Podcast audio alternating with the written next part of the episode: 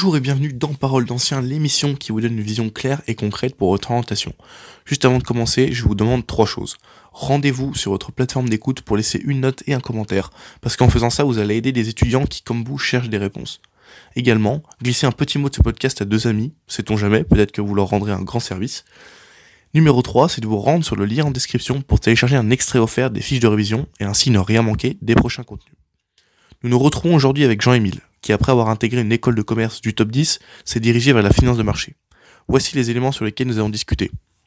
Préparer efficacement et passer sereinement le TAGE, la gestion stratégique des euros d'école de commerce, l'option méconnue du VIE, comment travailler en Suisse quand on est français, et le quotidien d'un banquier suisse. Cela étant dit, et sans plus de transition, je vous laisse écouter ma discussion avec Jean-Émile. Salut Jean-Émile et bienvenue dans Parole d'Ancien. Bonjour Nicolas et bonjour à tous les auditeurs de ce podcast. Jean-Émile, la première question que je pose à tous les invités, c'est en quelle année est-ce que tu as fait TC Donc j'ai fait TC entre 2007 et 2009, ce qui ne me, me rajeunit pas. Ok, et c'était où? Donc c'était l'IUT de Belfort-Montbéliard. ok, et maintenant qu'est-ce que tu fais? Je travaille désormais euh, dans la finance, donc au sein d'un service euh, titres et produits dérivés au sein euh, d'Ascor, qui est une euh, société de services à destination euh, des banques privées. Cette société appartient à la fois au groupe Crédit Agricole et à Cap Gemini. Ok, alors c'est un petit peu brumeux au début parce que voilà, on se rend pas forcément compte de ce que tu fais concrètement. On va y revenir tout à l'heure de toute façon. Qu'est-ce que tu fais après TC toi? Qu'à l'issue euh, de TC, euh, j'avais l'idée de poursuivre mes études et de me spécialiser dans le secteur euh, de la finance de marché. J'ai donc passé les concours des écoles des commerces, donc à la fois passerelle et tremplin. Ok, donc on va revenir spécifiquement sur ces épreuves-là. Au moment de choisir ton orientation après TC, t'es dans quel état d'esprit? Est-ce que tu as directement envie de faire de la finance de marché? Ou alors tu te poses d'autres questions? Comment ça se passe? Comme tu viens de le dire, euh, oui, j'ai déjà euh, le projet de me spécialiser en finance de marché. À l'époque, euh, la formation euh, qui me paraissait la plus appropriée afin d'atteindre cet objectif était d'intégrer une école de commerce. On va revenir spécifiquement sur le passage des concours. Déjà, t'as passé quel concours? Comment ça s'est passé? Comment tu t'es préparé? Dis-nous tout. Comme je viens de l'évoquer, j'ai passé deux concours au niveau des admissions parallèles, euh, donc euh, tremplin et passerelle. Donc des concours euh, qui sont communs à un certain nombre d'écoles de commerce. Donc ces, ces deux concours étaient de, nature assez proche. Donc la préparation a été globalement, globalement commune. Est-ce que tu peux nous parler spécifiquement de, des épreuves et de, de comment tu as pu bah, organiser ton processus et ton planning de révision? Le concours est assez similaire mais diffère un petit peu mais globalement euh, des épreuves communes euh, il y a des, épreuves communes comme euh, le, le TAGE qui est un test de de logique. Donc euh, les épreuves euh, de ces concours euh, se composaient euh, d'un test TAGE euh, une épreuve d'anglais une épreuve de synthèse de texte euh, ainsi que pour le concours passerelle une épreuve de spécialisation en fonction euh, du parcours. En, en l'occurrence, euh, c'était marketing euh, pour, euh, pour TC. Donc, euh, voici pour la composition des épreuves. Euh, au niveau de la préparation, donc euh, le, DU, le IUT de Belfort-Montbéliard euh, avait euh, instauré euh, des sessions de préparation au concours lors du semestre 4. Donc euh, ça c'était la première base euh, de préparation euh, qui nous a permis de, de voir euh, ce qui allait nous attendre lors des épreuves le jour J. Donc en plus de ces sessions de préparation qui étaient hebdomadaires, j'ai travaillé également de mon côté en, en achetant des annales euh, de préparation au concours ainsi qu'en retrouvant euh, les épreuves des années précédentes afin de, de me perfectionner euh, de mon côté. Ok, et finalement, euh, quelle était l'issue de ces concours? Comment ça s'est passé pour toi pour la suite? La particularité euh, en ce qui me concerne, c'est que j'ai passé euh, ces concours lors de- de mon stage de fin d'études de DUT qui se déroulait en Angleterre. Et donc j'ai passé les épreuves du concours passerelle à Londres et celle du concours tremplin à Lille. Ces épreuves se sont globalement assez bien déroulées et m'ont permis d'avoir d'être éligible à un certain nombre d'écoles pour, pour ensuite passer les oraux au niveau des, trucs, des astuces, des techniques pour euh, réussir ces concours, tu dirais que globalement, tu as suivi euh, scrupuleusement le fait juste de te préparer, de réviser avec euh, des, ressources. Qu'est-ce que tu peux nous dire de plus par rapport à ça? Il faut acquérir une, méthode et un processus bien défini pour, pour être opérationnel le plus possible le jour J et ne pas être pris au dépourvu. Donc, ouais, avoir préparé en amont, réalisé des des annales des tests euh, afin d'être euh, d'être le plus préparé possible, avoir une véritable méthodologie, euh, pas être pris au dépourvu. Donc si je comprends bien, si on, suit la méthode et le cadre qui est déjà enseigné à l'IUT et ce qui est proposé par rapport à la préparation des concours, qu'on approfondit ça de notre côté avec d'autres sources, normalement c'est bon. Ouais, c'est assez bien résumé. ce qui est mis en place par l'IUT va constituer un socle, une base, mais qu'il faut qu'il faut approfondir de côté par, par le travail personnel. Ok, très bien. Donc voilà, vous avez euh, un petit topo si, euh, si vous êtes dans la préparation des concours ou si vous envisagez ça. Euh, voilà, sachez à quoi vous attendre. Il n'y a pas non plus de, de secret ou de, de méthode miracle pour réussir. Il faut juste bah voilà, faire les, les, choses dans les règles de l'art. Et, et on l'a vu ici. Ok, alors tu as les résultats de ce concours qui te permettent de, de candidater à certaines écoles oui, donc à l'issue des épreuves équites, je suis euh, éligible à une douzaine euh, d'écoles euh, pour les euros. Donc là, je fais un, premier tri pour, pour sélectionner les écoles qui m'intéressent le plus et qui correspondent le plus à ce que je souhaite mettre en place au niveau de mon parcours. Donc s'ensuit une préparation pour ces épreuves orales et le passage de ces euros euh, dans les différentes écoles sur une période de 15 jours. Ok, donc c'est euh, un timing qui est assez serré, c'est euh, assez intense. Comment tu as pu préparer ça? Tu savais à quoi t'attendre? C'était quoi les épreuves? Pour savoir à, quoi m'attendre, j'avais contacté une élève qui a intégré le SC Rouen afin d'avoir d'avoir des informations sur sur le déroulé des oraux, sur les questions qui étaient susceptibles euh, de tomber, euh, afin d'être euh, le plus préparé possible, d'être le moins pris au dépourvu. Ok, donc là je, note, c'est intéressant. Euh, faut vraiment pas hésiter à, voilà, comme l'a fait Jean-Emile, à prendre contact avec des anciens étudiants qui ont déjà de l'expérience. Il faut pas se dire bon bah j'ai lu ci, j'ai lu ça sur sur internet ou j'ai entendu que ça allait se passer comme ça. Il faut vraiment avoir des éléments concrets pour pas comme il l'a souligné, être pris au dépourvu. Et voilà, ce serait vraiment dommage. C'est un investissement, que ce soit aussi financier, mais surtout en termes de temps. Donc ce serait dommage de passer à côté, euh, de prendre trop de risques en justement ne, se renseignant pas assez sur, euh, sur le déroulé de, des épreuves. Donc à l'issue des épreuves, tu fais un premier tri et ensuite comment ça se passe?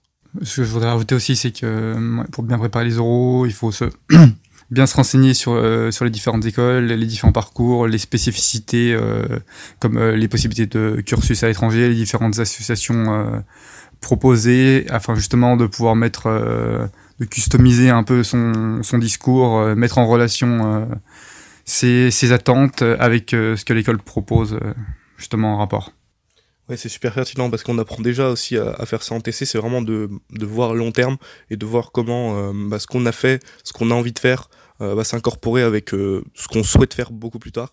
Donc c'est vraiment important de, bah, de dresser une certaine cohérence dans notre parcours dès le début et c'est ça qui fait la différence entre quelqu'un qui sait vraiment où il veut aller et quelqu'un qui, qui fait un choix par défaut. Donc voilà, aussi anticiper sur, sur ce côté-là. Donc comment se passe ton choix?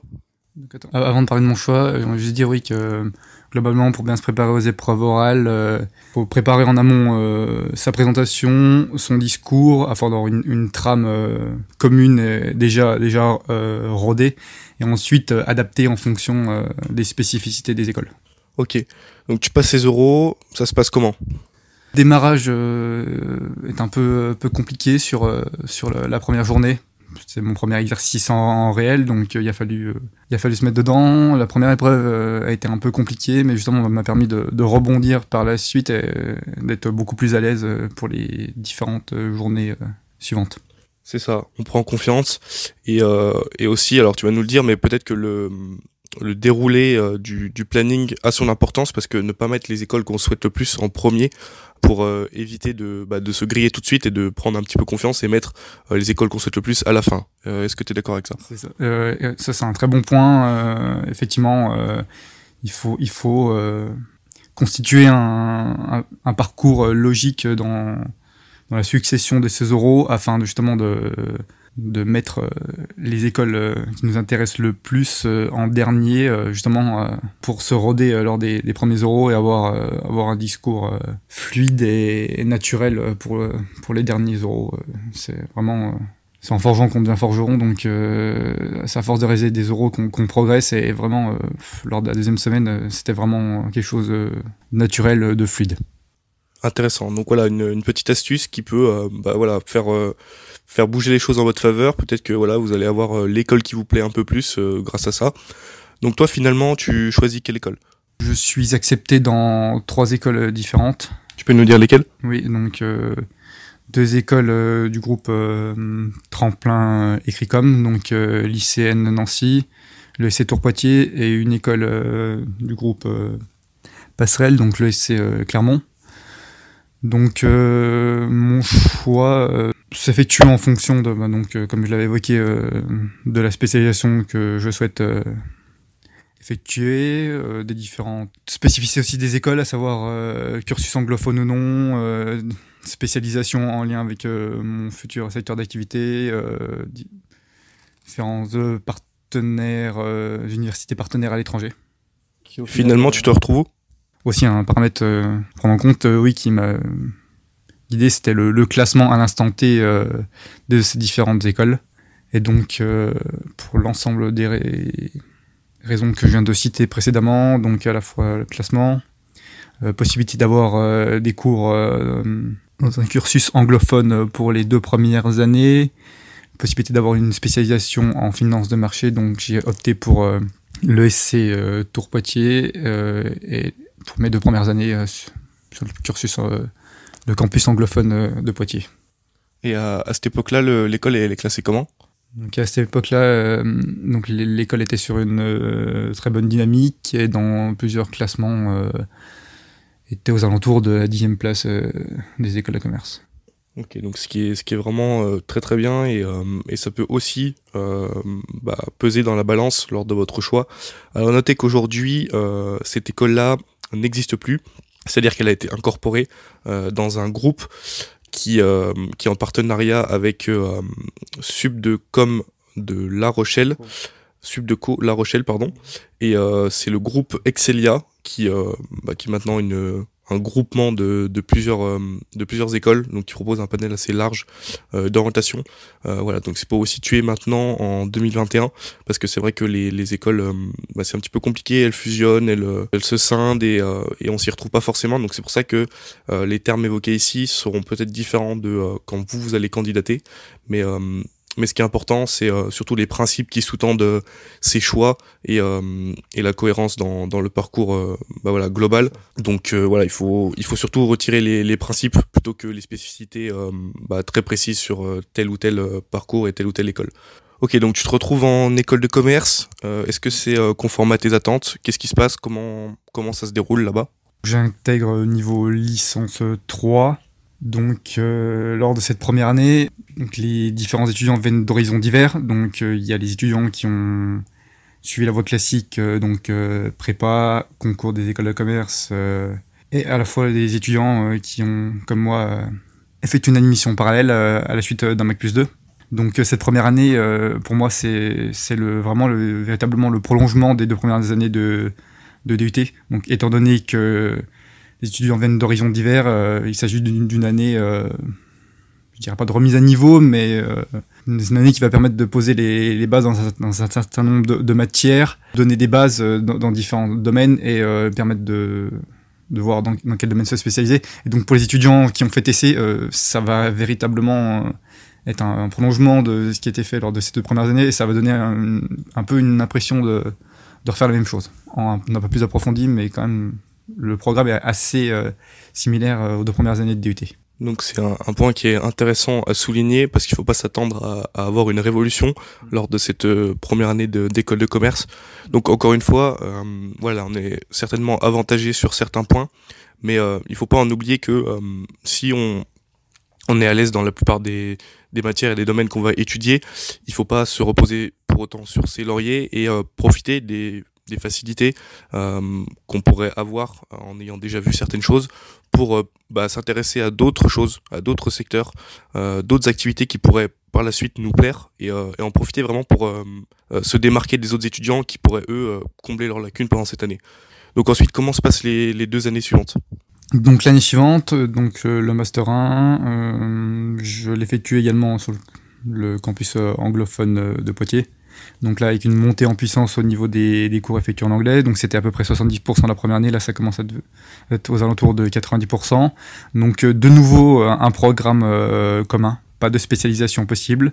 Donc là, ça va être l'approfondissement de, de, ce qui a été fait en première année avec de, de, nouvelles, de nouvelles matières il y a quand même de la nouveauté. Tu sens quand même que tu, pars dans quelque chose d'autre?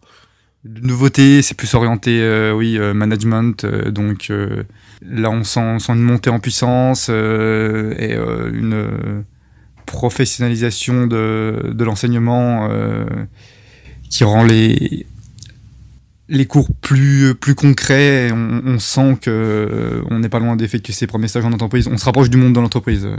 Qu'est-ce que tu entends par par professionnalisation?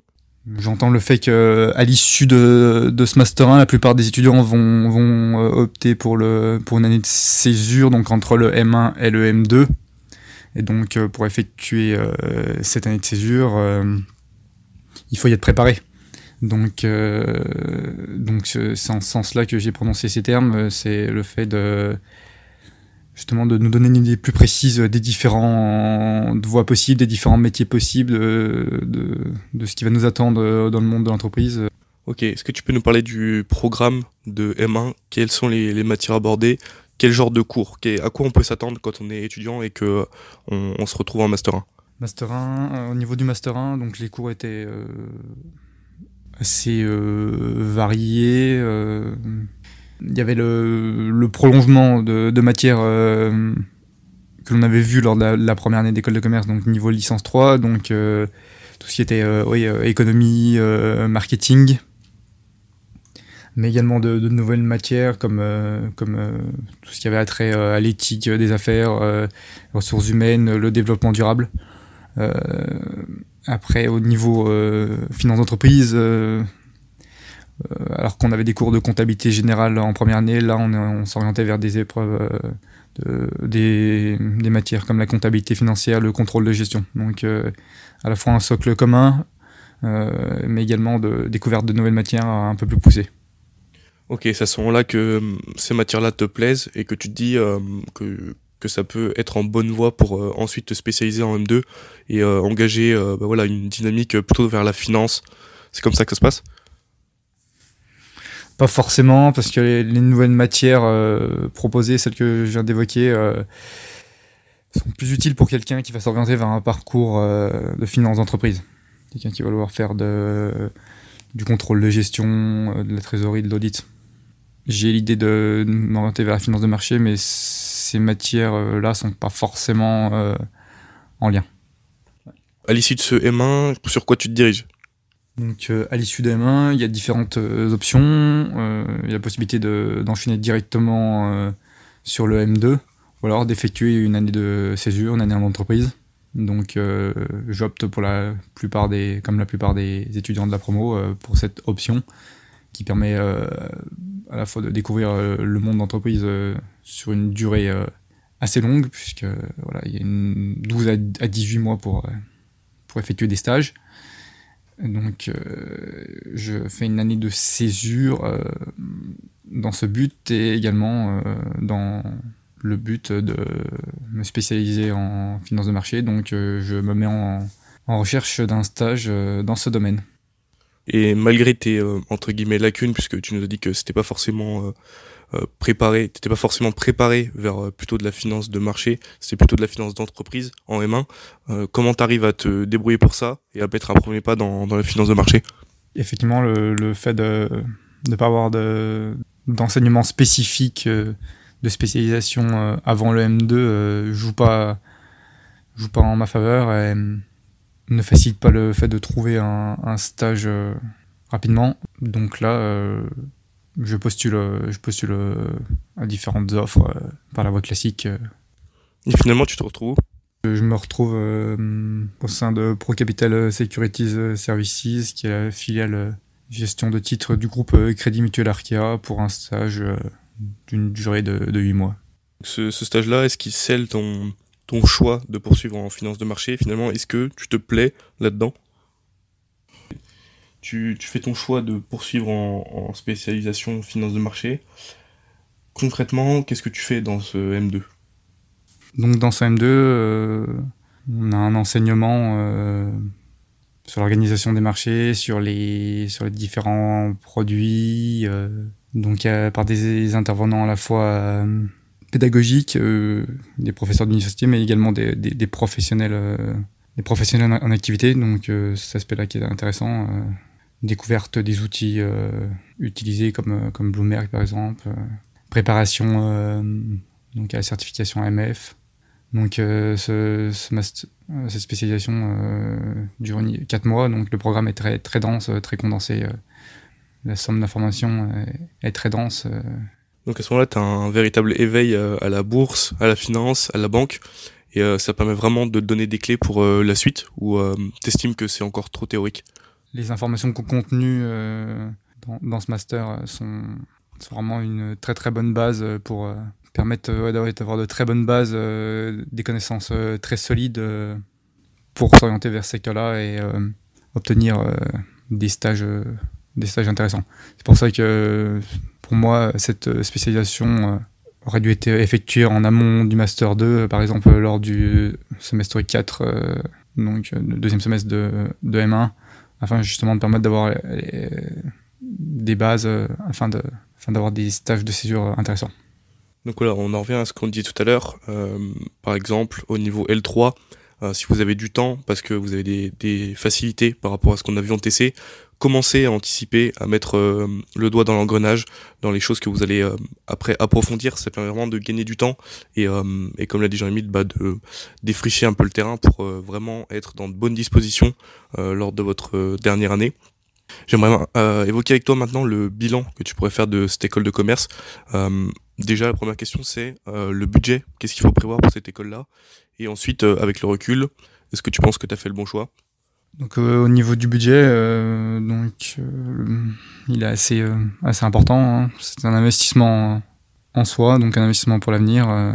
donc les frais de scolarité sont, sont relativement importants, de l'ordre de 7000 euros l'année, auquel il faut également ajouter les frais propres à la vie étudiante, euh, comme le logement, euh, l'ensemble des dépenses annexes. Donc euh, effectivement, ça constitue un budget important et un véritable investissement. Et comme les dépenses surtout en soirée, en étant un ex-TC, je pense que ça compte. Effectivement, il s'agit d'un poste de budget qui est relativement prépondérant en école de commerce. T'estimes que t'as fait le bon choix avec le recul maintenant? Avec le recul, euh, je fonctionnerais peut-être différemment. Euh, je ne regrette absolument pas euh, mon parcours, ce que j'ai fait, mais comme je l'ai évoqué, le fait de ne pas avoir de, cours spécialisés avant, avant la césure, avant le M2, pour moi c'est quand même un point faible. Donc si c'est à refaire, peut-être que je m'orienterai, je fonctionnerai différemment et je m'orienterai vers une formation M1, M2 axée finance de marché. Ok, très bien. Donc tu sors d'école de commerce euh, avec l'idée de faire de la finance de marché. Qu'est-ce qui se passe ensuite? Donc oui, en 2013, donc euh, j'effectue euh, mon stage de fin d'études d'une durée de six mois au sein de d'Ofi Asset Management, donc une société de gestion d'actifs, donc au sein d'un département middle office. Donc là, c'était un stage un peu plus technique, un peu plus poussé. Donc euh, je me retrouve euh, diplômé cette même année euh, et j'entre sur le marché du travail. donc en travaillant un an et demi au sein de la banque d'investissement du groupe Crédit Agricole. À l'issue de cette expérience, ne me voyant pas vivre en région parisienne. J'effectue donc un VIE au sein de BNP Paribas à Genève. Tu peux nous parler plus du VIE, s'il te plaît? Donc oui, le VIE, donc c'est un contrat qui est vraiment très intéressant dans le cadre pour pour un jeune diplômé donc qui va permettre euh, de, partir euh, à l'étranger euh, pour une durée de 1 à 2 ans en fonction des pays. C'est véritablement un, un, tremplin, un contrat qu'il faut, qu'il faut, qu'il faut envisager. Ça permet à la fois d'avoir une expérience à l'étranger et en général c'est, un contrat qui débouche sur un CDI, donc, donc vraiment une piste à envisager. Donc le dispositif, euh, c'est volontariat international en entreprise. Et euh, il me semble qu'il y a une date euh, butoir au niveau de l'âge. Qu'est-ce que c'était? Donc c'est ça, effectivement, il y a une date butoir. Il faut, avoir moins de 28 ans au moment de la signature du contrat pour pouvoir bénéficier de ce type de contrat. Donc toi, tu l'effectues où ton VIE Donc je l'effectue donc en Suisse, à Genève, pour une durée d'un an et demi.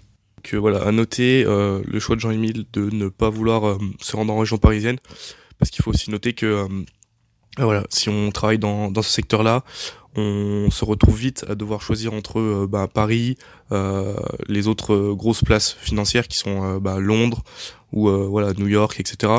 une autre option qui est la Suisse et c'est l'option qu'il a choisie. Globalement, est-ce que tu es satisfait de ton expérience? Donc euh, globalement oui, euh, euh, très satisfait de cette expérience. D'une part par rapport au contenu du VIE en lui-même. Donc là, c'est une expérience, ma première expérience donc en salle des marchés. Donc poste poste intéressant qui me permet d'avoir un pied donc en Suisse, ce qui était à la base donc mon objectif arriver à, décrocher un CDI dans ce pays parce qu'on on, l'évoquera un petit peu plus tard, mais euh, c'est vrai qu'en étant français, c'est pas forcément simple de euh, d'être pris en Suisse. Il y a des histoires euh, bah, de lieux d'habitation, les frontaliers, les gens qui vivent directement en Suisse, les permis de travail. Donc tout ça, on va l'évoquer un petit peu tout à l'heure pour ceux qui seraient intéressés. Je voudrais juste revenir sur un point, c'est que tu nous dis que c'est ta première vraie expérience en salle des marchés. moi, je suis étudiant. Je sais pas ce que ça veut dire, je sais pas ce qu'on y fait. Qu'est-ce qu'on y fait concrètement? Est-ce que tu peux nous expliquer simplement? Ouais, donc la salle des marchés euh, va regrouper euh, deux activités euh, principales qui vont être l'advisory, le conseil, et donc l'exécution trading. Ok, tu peux nous en dire un peu plus sur ces, sur ces deux points? Les banques vont, vont mettre à disposition une offre, une offre de conseil et d'exécution à, destination de sa clientèle euh, sur euh, différents types euh, de produits à travers un ensemble de professionnels basés en, salle des marchés. Et ces, ces produits visent à quoi ça, sert à quoi pour les entreprises? Quel est l'intérêt Pourquoi est-ce qu'ils font appel à vous? La partie advisory conseil vise à accompagner les clients dans, dans leur choix et le suivi de leur investissement et la partie exécution vise à concrétiser ces idées à travers l'exécution des ordres sur, sur les marchés.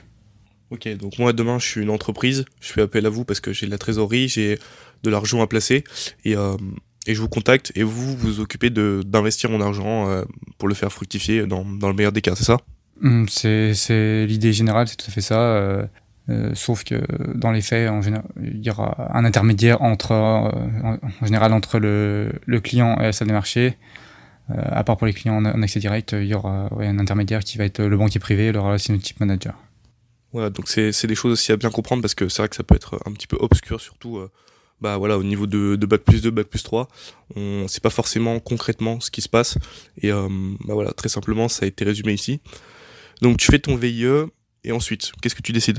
Je termine mon VIE euh, sans qu'il y ait de possibilité d'embauche sur le poste occupé, puisqu'il s'agit d'un poste qui est enrôlé, donc qui est où en gros un VIE euh, arrive euh, tous les 10 mois, qui n'a pas vocation à être transformé en CDI. Donc, euh, pas de possibilité sur ce poste-là ou en sein la marché. Euh, éventuellement, une possibilité sur un autre poste en interne, mais qui n'aboutit pas. Donc, étant donné que j'avais l'objectif de rester travailler dans ce pays, en amont, j'avais déjà mis à jour mes CV sur différentes plateformes, été en contact avec des cabinets de recrutement afin d'enchaîner, d'avoir le moins de battements possible entre la fin du VIE et une éventuelle nouvelle mission.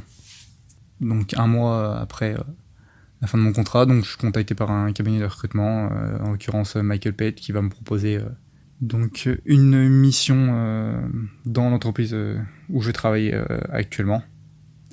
Donc en lien avec l'activité que j'occupais en salle des marchés, à savoir la trésorerie, mais plus, plus côté front office, mais cette fois-ci côté back office. C'est-à-dire, tu peux définir un peu ces termes? Dans une banque et sur le marché, il y a différents intervenants, chacun ayant ses, ses propres spécificités. Le front office euh, on va regrouper euh, les intervenants donc, de la salle marché, comme euh, je l'évoquais tout à l'heure, les professionnels du conseil et de l'exécution.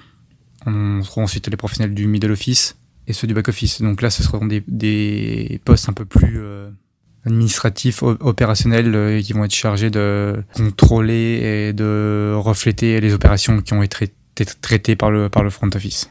Ok, donc si je comprends bien, pour euh, bah, faire un peu une caricature, le front office, t'es en relation directe avec des clients, et quand tu passes en middle et back office, là t'es plus dans, euh, dans la gestion, dans le, dans le contrôle, c'est ça? Globalement, c'est ça. Ok, donc une première expérience dans la finance de marché qui t'amène à ce que tu fais aujourd'hui. Est-ce que tu peux euh, bah, évoquer précisément ton, ton poste et ce que tu fais? Que, Comme évoqué au début de l'interview, je travaille désormais au sein d'un service titre euh, et produits dérivés. Donc déjà pour euh, pour donner euh, un cadre, donc l'entreprise pour laquelle je travaille est donc un prestataire de services à destination des banques privées, c'est-à-dire que les banques privées vont utiliser nos services à la fois pour externaliser leur infrastructure informatique bancaire, également certaines fois pour externaliser le traitement de, de, leurs opérations, donc leur back office. Donc c'est dans ce cadre que nous intervenons, euh, et plus précisément donc dans le domaine euh, des titres et des produits dérivés. Donc concrètement au quotidien, euh, les missions vont consister à, contrôler et valider les, les opérations traitées sur les marchés par le front office sur différentes classes d'actifs comme les actions, les obligations, les fonds, le private equity, qui est également les produits dérivés comme, comme les options et les futurs. Est-ce que tu peux définir très simplement en une phrase qu'est-ce que qu'est-ce qu'une option, qu'est-ce qu'un futur? Ce sont des, des, produits dérivés dont la valeur euh, évolue en fonction d'un sous-jacent qui peut être euh, une action, un indice, euh, une matière première.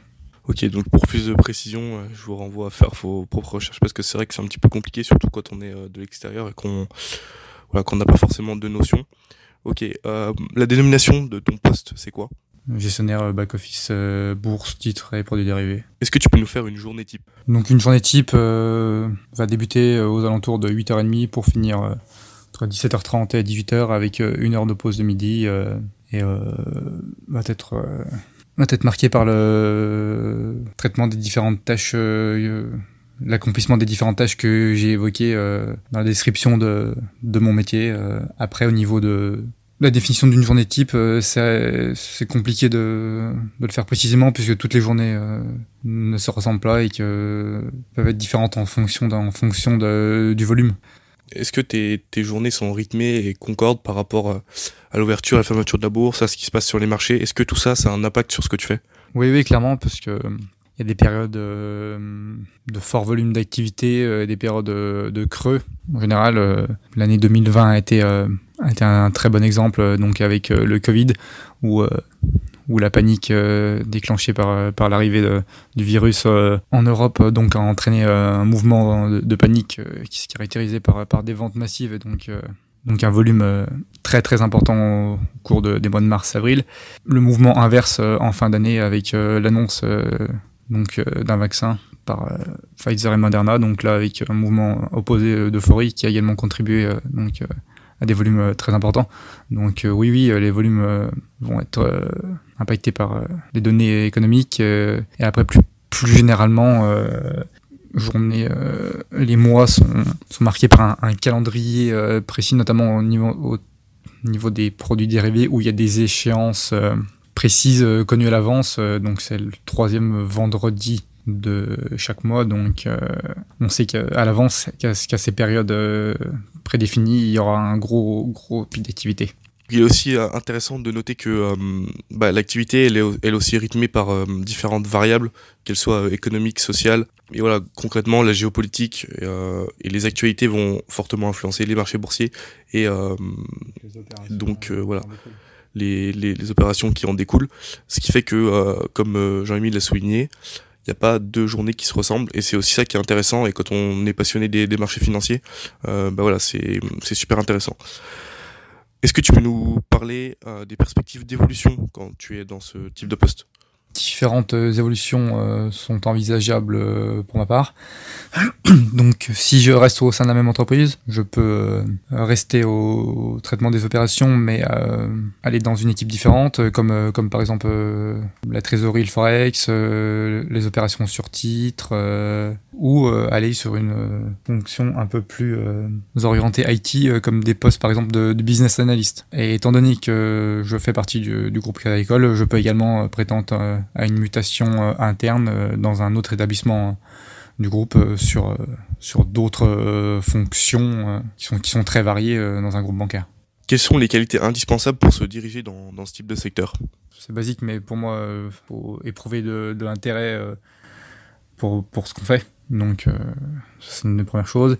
Et après, pour ce type de métier, que ce soit en front office ou en back office, il faut avoir des qualités euh, assez commune, je pense, euh, comme euh, faire preuve de rigueur, de réactivité. Donc, ce sont des, des, métiers avec des impacts financiers qui peuvent être importants. Donc, donc ces deux qualités-là sont absolument indispensables. Et dans quelle mesure tu estimes que TC a contribué, bah, que ce soit à développer les qualités que tu as déjà, ou alors bah, à vraiment approfondir des prédispositions que tu avais? TC m'a permis d'avoir euh, des bases, euh, un socle de connaissances que j'ai ensuite euh, développé et approfondi à travers ma formation et mes différentes expériences professionnelles. Comme des éléments j'ai abordé ou débuté au sein de TC qui me servent toujours. donc au quotidien, je suis amené à interagir avec des clients, donc donc tout, tout ce qui a attrait au niveau euh, relation client, euh, les éléments euh, appris, développés au sein de TC me servent toujours. C'est pertinent ouais, de, bah, de voir que même après tant d'années et tant d'expérience, on a vraiment des, des choses qui ressortent encore et qu'on aura appris en TC. Je suis pas sûr que des personnes qui soient allées à la fac, qui ont fait des, des licences, puissent en dire autant. Donc c'est aussi pour ça qu'il faut bah qu'il faut vraiment porter une attention particulière aux compétences qui euh, sont un peu transverses, mais qu'on peut développer euh, en TC. Donc tu travailles en Suisse. Est-ce que tu vis en Suisse? Non, j'ai vécu euh, donc en Suisse lorsque j'étais en VIE. Par définition, le principe de VIE fait qu'on est obligé de rester dans, le pays, ce qui est logique. mais à l'heure actuelle, non, je, ne vis plus en Suisse. J'ai le statut de, donc de frontalier. Ok, tu peux nous parler euh, bah, très euh, succinctement de, ce statut et, euh, aussi du permis de, travail à obtenir?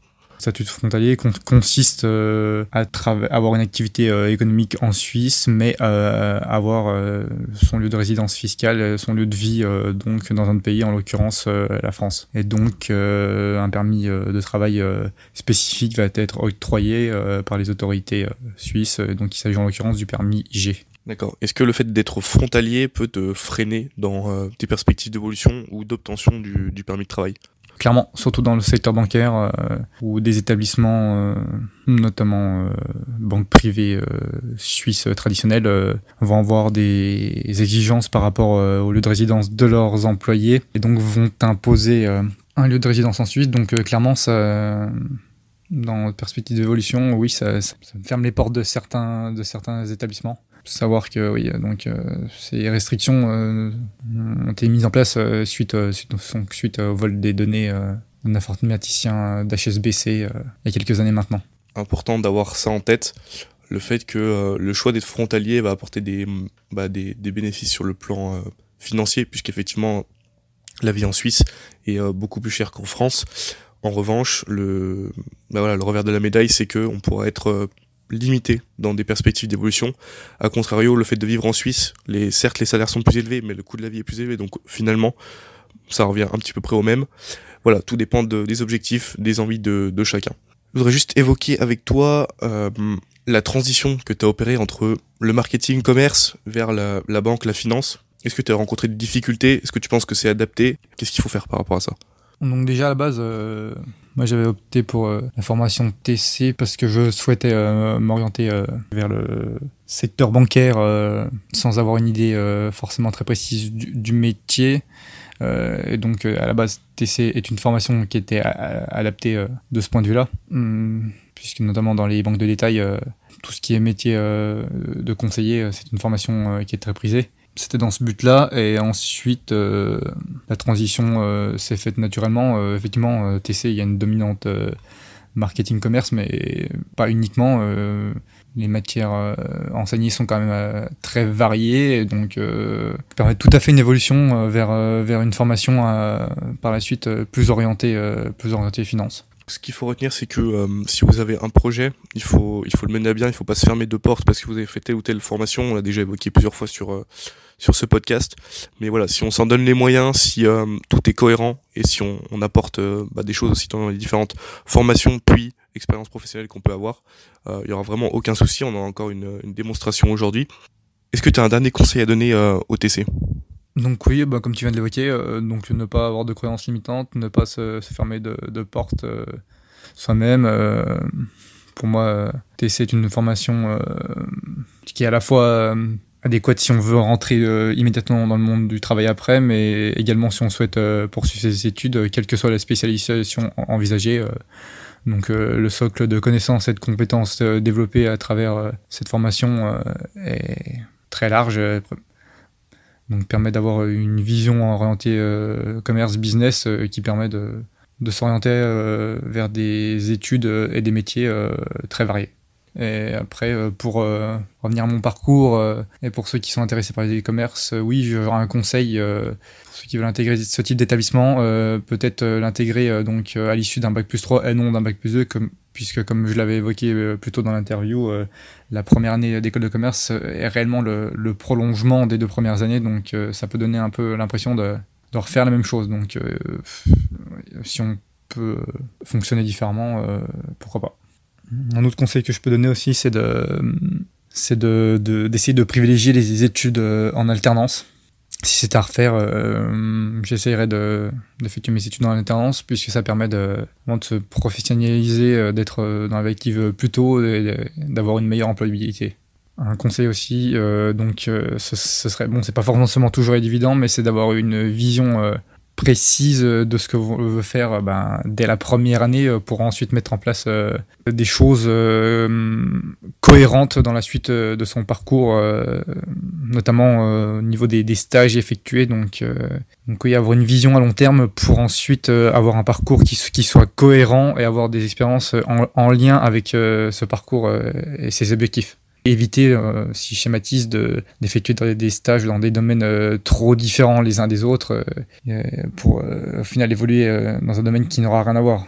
Après, ça peut tout à fait être une option quand on sait pas trop ce qu'on veut, effectuer des stages dans, dans des domaines qui nous plaisent ou qui nous plaisent pas, justement pour savoir ce qu'on veut et aussi ce qu'on ne veut pas.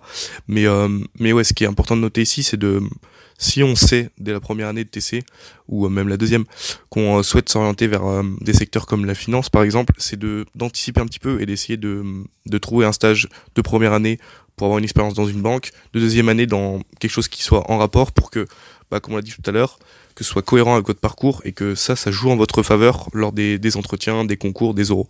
Justement, moi, c'est un peu ce qui m'a manqué euh, lorsque j'ai cherché mon stage euh, de césure entre mon master 1 et mon master 2. Donc, j'avais déjà des expériences euh, professionnelles, ce qui est déjà bien lorsqu'on cherche un stage d'une durée assez longue.